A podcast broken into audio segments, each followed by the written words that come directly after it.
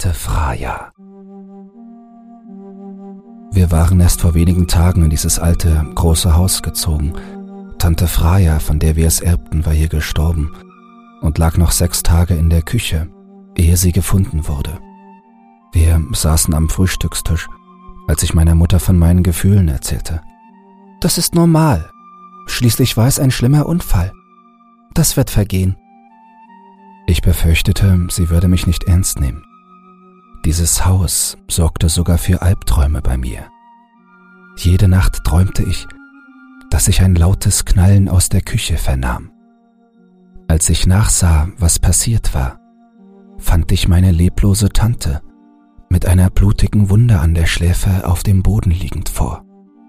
Ihre Augen waren weit aufgerissen, mit denen sie mich eindringlich anstarrte. Jedes Mal wachte ich schweißgebadet und mit Herzrasen auf. Ich habe Albträume wegen Tante Freiers Tod, erklärte ich meiner Mutter. Jede Nacht muss ich mit ansehen, wie sie mit blutüberströmtem Gesicht auf dem Küchenboden liegt meine Mutter gefiel das offensichtlich gar nicht. Jetzt ist aber gut, Rebecca. Meinst du nicht, dass wir das Geschehene endlich Vergangenheit bleiben lassen sollten? Ich versuche auch über dieses Erlebnis hinwegzukommen. Doch wenn du mir solche Geschichten auftischst, dann... Sie verstummte. Ihr stiegen Tränen in die Augen. Ich entschloss, das Gespräch zu beenden. Einige Nächte später rissen mich Geräusche aus meinen Albträumen. Es klang nach schwerem Atmen, als bekäme jemand keine Luft. Ich schlich in die Küche, aus der ich diese Laute vernommen hatte. Der Duft von Tante Freyas blumigem Parfüm schien allgegenwärtig. Es roch, als hätte sie heute noch hier gearbeitet. An der Tür zur Abstellkammer hörte ich einen Klopfen. Erst ganz leise, dann immer lauter. Ich legte die eine Hand auf den Türgriff, während ich mit der andere zum Lichtschalter griff. Ist dort jemand? fragte ich zögernd. Doch außer dem Atmen und dem Klopfen war nichts zu hören. Langsam öffnete ich die Tür einen Spalt und versuchte etwas im Dunkeln zu erkennen, jedoch war die Finsternis um mich herum zu groß. Schließlich legte ich den Lichtschalter um, woraufhin das Atmen und Klopfen verschwanden. Nun öffnete ich die Tür ganz. Der Abstellraum war leer. Wahrscheinlich hatte ich mir das alles nur eingebildet, also ging ich wieder zurück ins Bett. Die nächste Nacht hörte ich dieses Atmen, welches lauter geworden war, erneut und ging abermals in die Küche, um in der Abstellkammer nachzusehen. Auch dieses Mal verschwanden die Geräusche, sobald ich das Licht einschaltete. Mehrere Nächte ging das so. Ich bekam es immer mehr mit der Angst zu tun und konnte kaum noch schlafen. Also erzählte ich meiner Mutter von meinen Sorgen, obwohl sie beim letzten Mal so verständnislos reagiert hatte. Was sagst du da? Du hörst Geräusche aus der Abstellkammer? Ja, Mama, es klang, als würde jemand schwer atmen. Und dann noch dieses Klopfen. Doch jedes Mal, wenn ich nachsah, verstummten diese Geräusche. Natürlich taten sie das. Deine Sinne haben dir nur einen Streich gespielt. Nein, das haben sie nicht. Diese Geräusche waren wirklich da. Sie. Jetzt ist aber genug. Meine Mutter wurde laut. Jeder trauert auf seine eigene Weise aber du solltest nicht den Sinn für die Realität verlieren. Hier waren und hier werden nie solche Geräusche sein. Bald beginnst du noch Geister zu sehen. Dann kam Tante Freyas Geburtstag. Kommst du bitte, Rebecca? hörte ich meine Mutter aus der Küche rufen. Meine Eltern wollten zum Friedhof, um Blumen auf ihrem Grab zu hinterlassen. Gerne wäre ich zu Hause geblieben. Schon seit meiner Kindheit war mir der Friedhof unheimlich und die letzten Nächte verstärkten dieses unbehagliche Gefühl nur noch. Doch meine Eltern bestanden darauf. Mir war total unwohl dabei, aber Um nicht noch mehr Streit hervorzurufen, sprang ich über meinen Schatten und ging in die Küche, in der meine Mutter auf mich wartete. Können wir endlich los? Ja, können wir. Wir waren im Begriff, die Küche zu verlassen, als ich wieder dieses Atmen vernahm. Die Tür zur Abstellkammer stand einen Spalt offen, obwohl ich der Meinung war, sie geschlossen zu haben. Vielleicht hatte ich wirklich vergessen, sie zu schließen. Oder etwas ganz anderes steckte dahinter. Rebecca! rief meine Ma, die schon an der Haustür stand. Muss ich jedes Mal auf dich warten? Ich hatte keine Zeit, mich um das Atmen zu kümmern. Hätte ich die Tür aufgemacht, hätte sich dahinter sowieso nichts befunden. Wir standen am Friedhof und mein Vater hatte meine Mutter im Arm. Lange würde sie brauchen, um über Tante Freiers Tod hinwegzukommen. Schließlich war sie nicht nur meine, sondern auch ihre Lieblingstante gewesen. Obwohl es ein warmer Frühlingstag war, kam ein eisig kalter Wind auf, der ein in mir wachsendes, unheimliches Gefühl mit sich brachte. Und das Atmen. Hier auf dem Friedhof klang es noch schwerfälliger als zu Hause. Dazu kam, dass ich augenblickliche Stimmen vernahm. Kindliche, traurig wirkende Stimmen. Ich versuchte sie zu ignorieren, doch wurden sie immer aufdringlicher. Sie schienen von den Bäumen und Grabsteinen wiederzuhallen und drangen tief in meine Ohren. Ich begann zu summen, um sie nicht mehr hören zu müssen. Jedoch wurden sie stetig lauter. Dass meine Eltern sie nicht hörten, wunderte mich. Ich konnte nicht verstehen, was sie sagten, aber etwas erkannte ich. Immer wieder erwähnten sie den Namen meiner Tante. Ich blickte mich um, um herauszufinden, woher sie kamen. Plötzlich sah ich jemanden neben einem Baum hinter der Friedhofshecke stehen. Es war meine Tante, mit blutüberströmtem Gesicht, wie in meinen Träumen. Sie trug dieselbe Kleidung, die sie an ihrem Todestag getragen hatte. Mit einem solch klagenden Blick sah sie mich an, welchen ich bei ihr noch nie gesehen hatte. Tränen rollten über ihre Wangen. Ihre Lippen formten meinen Namen. Wollte sie mir etwas sagen? Ehe ich realisieren konnte, was geschehen war, verschwamm ihre Silhouette und der Wind trug sie fort. Als wir zu Hause waren, erzählte ich meiner Mutter von den Geschehnissen auf dem Friedhof. Ich hatte Angst vor ihrer Reaktion. Schließlich hatte sie schon die letzten beiden Male sehr empfindlich reagiert. Doch ich hoffte, dass sie mich irgendwann verstehen und mir helfen würde. Ich habe Tante Freya auf dem Friedhof gesehen. Das ist normal, Schätzchen, erwiderte meine Mutter. Wenn man jemand Geliebtes verloren hat, dann scheint er allgegenwärtig zu sein und man bildet sich ein, ihn zu sehen. Nein, Mama, so meine ich das nicht. Wie dann? Ihre Stirn legte sich in Falten, und ich ahnte, dass es ein Fehler wäre, weiterzuerzählen. Doch tat ich es trotzdem. Anscheinend habe ich ihren Geist gesehen. Und ich habe Stimmen gehört, die immer wieder ihren Namen sagten. Ist das dein Ernst? Ich nickte. Findest du das lustig? Meine Ma schlug mit der Faust auf den Küchentisch, an dem wir saßen. Sie schien die Fassung zu verlieren. Wie meinst du das? Mir solch einen Bären aufzubinden? Meinst du nicht, dass ich schon genug unter Tante Freiers Tod leide? Und dann erzählst du mir ständig diese Lügengeschichten. Das sind keine Lügengeschichten, versuchte ich mich zu erklären. Hör auf! Wenn du nicht meine Tochter wärst, werde ich dich zum Psychiater schicken. Damit war das Gespräch beendet. Meine Mutter schickte mich statt zum Seelenklempner auf mein Zimmer. Es war spät in der Nacht. Ich konnte immer noch nicht schlafen, sondern dachte über die Geschehnisse des Tages nach und fragte mich, was da passiert war. Es war so unwirklich gewesen. Ich wusste nicht mehr, was real war und was nur meiner Fantasie entsprang. Da hörte ich diese Geräusche aus der Küche erneut. Verunsichert blieb ich im Bett liegen und hoffte, dass bald Ruhe einkehren würde. Ich hatte keine Lust mehr, an der Nase herumgeführt zu werden. Doch das Atmen nahm kein Ende. Also schlich ich zum wiederholten Mal zur Abstellkammer. Nur zaghaft betrat ich die Küche, denn dieses Geräusch bereitete mir immer mehr Furcht. Mit der Hand auf dem Türgriff zögerte ich.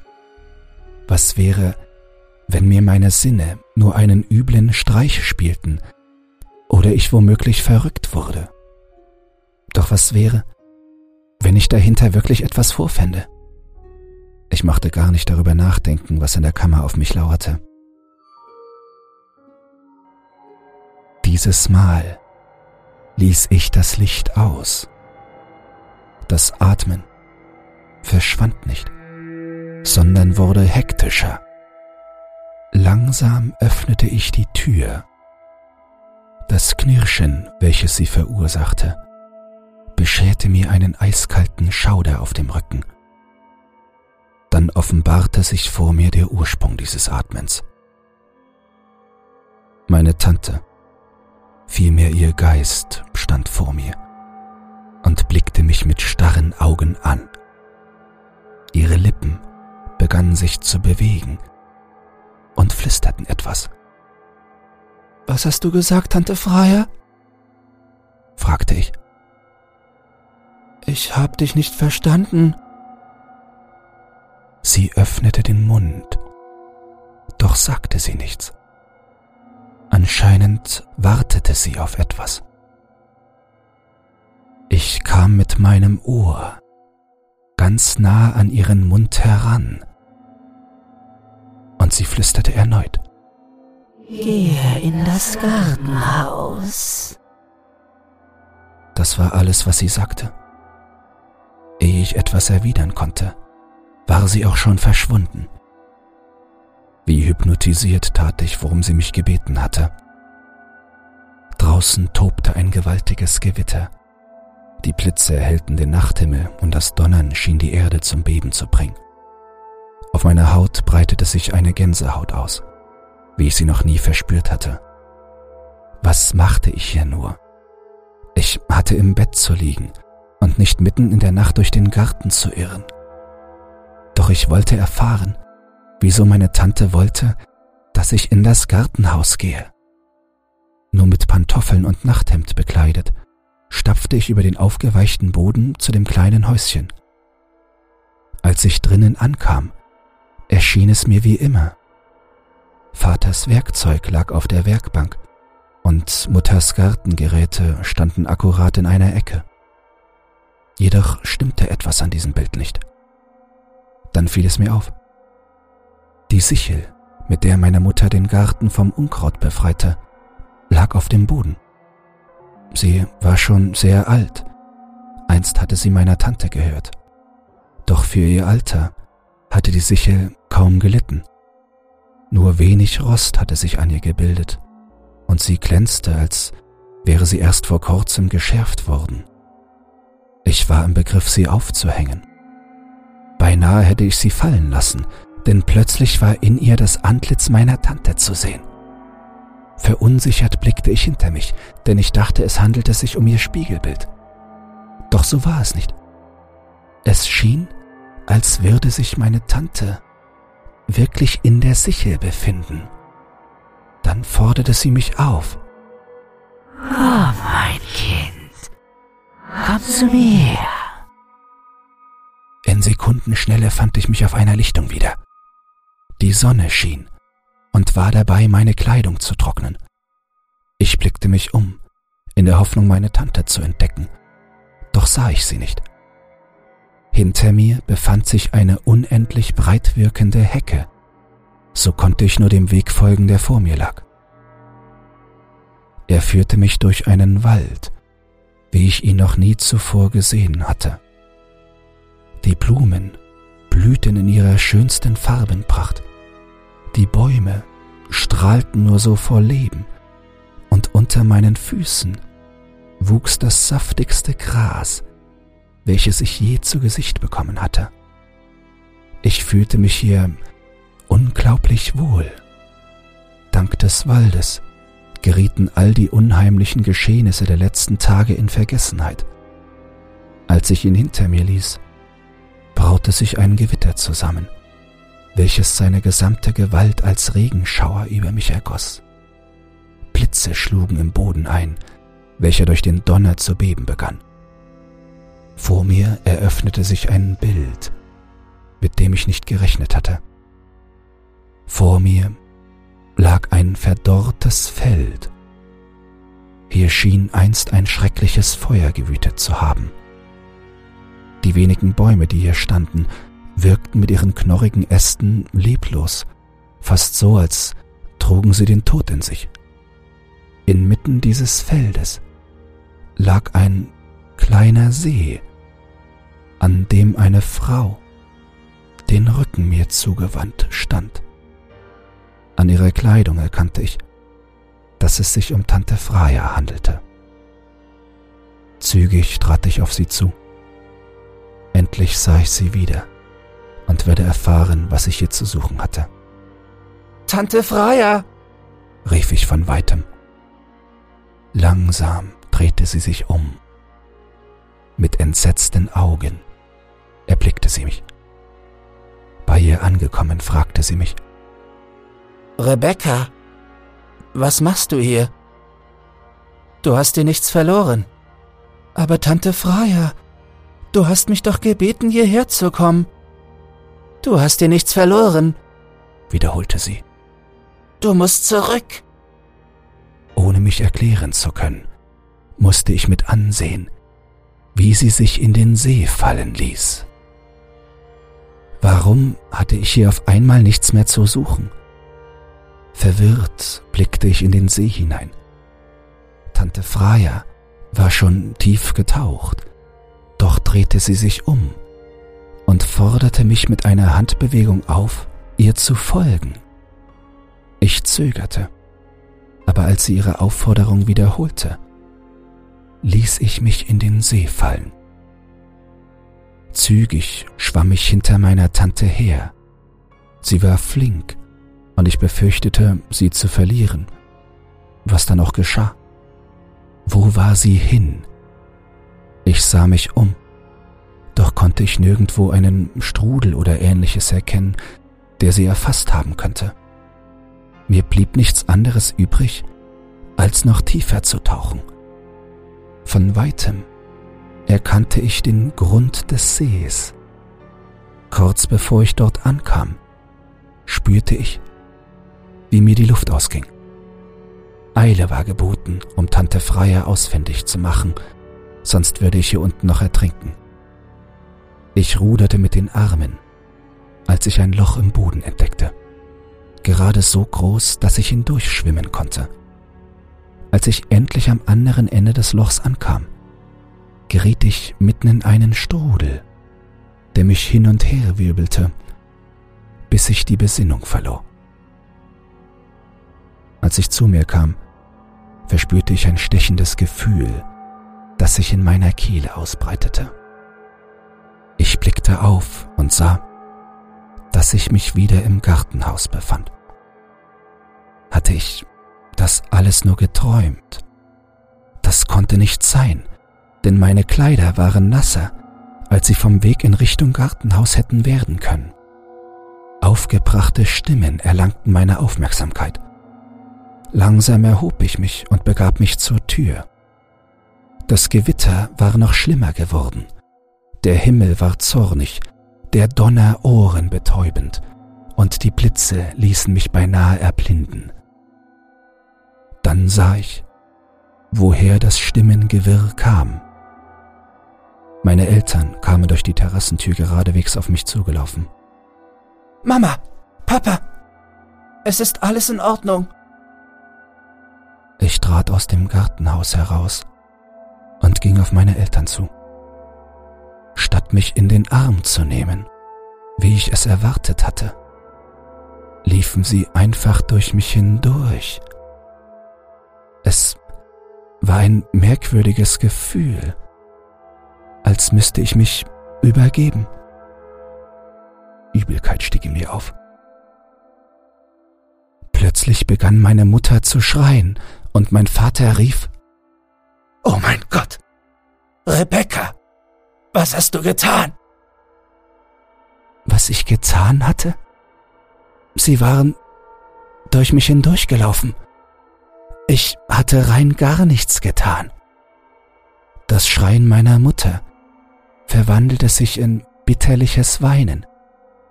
Dringend musste ich erfahren, weshalb sie so aufgebracht war, also kehrte ich ins Gartenhaus zurück. Das Stechen in meiner Kehle kam wieder zum Vorschein, und die Übelkeit wurde größer. Vor mir auf dem Boden lag ich mit der Sichel in der Hand und aufgeschlitzter Kehle.